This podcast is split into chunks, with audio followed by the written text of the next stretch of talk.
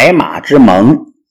汉高祖晚年时宠爱戚夫人，戚夫人生了个孩子，名叫如意，被封为赵王。汉高祖觉得吕后所生的太子刘盈性格软弱，担心他成不了大事，倒是如意说话做事很合自己的心意，因此他想废掉太子刘盈，立如意为太子。为这件事儿。他召集大臣们商量，但大臣们都反对，连他一向敬重的张良也不同意。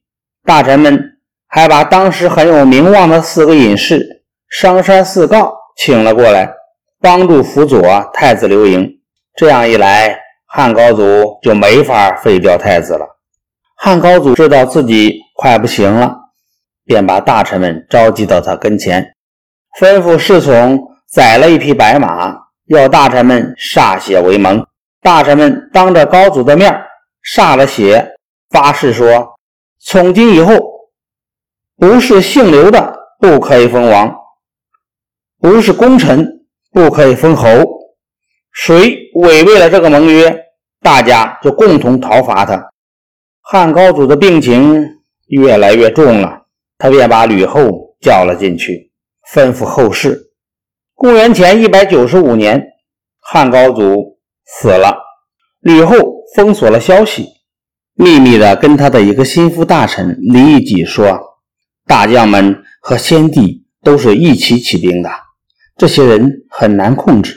如今先帝去世，他们就更靠不住了，不如把他们都杀了。”李义己觉得这事儿不好办，就约吕后的哥哥吕氏之做帮手。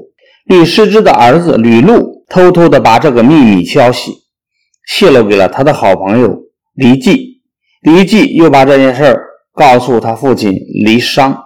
李商听到这个消息，马上去找李义己，对他说：“听说皇上去世四天了，皇后不发丧，反倒打算杀害大臣。这样做一定会激起大臣和将军们的反抗，不仅天下会大乱，只怕……”您的性命也难保啊！李义己害怕了，忙去找吕后。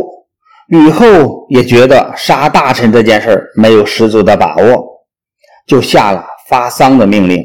大臣们安葬了汉高祖，太子刘盈即位，这就是汉惠帝。吕后坐上了太后。汉惠帝确实是个软弱无能的人，一切事务都听从他母亲。吕太后做主，吕太后大权在手，想干什么就干什么。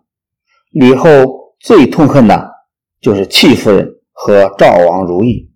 她先把戚夫人罚做奴隶，又派人把赵王如意从封地招到长安来。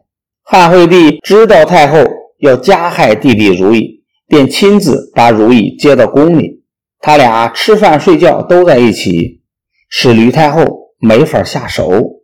有一天早晨，汉惠帝起床出外练射箭，他想叫如意一起去，一看如意睡得正香，不忍心叫醒他，便自己出去了。等到惠帝回宫，看到如意已经死在床上了。惠帝知道弟弟是被毒死的，抱着尸首大哭了一场。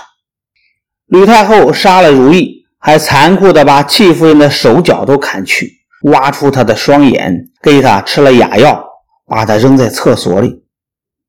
后来汉惠帝看见戚夫人被太后折磨成这个样子，不禁放声大哭，然后生了一场大病。他派人对太后说：“这种事儿不是人能干出来的。我是太后生的，但没有治理天下的能力。从那以后。”汉惠帝很少过问朝廷的事务。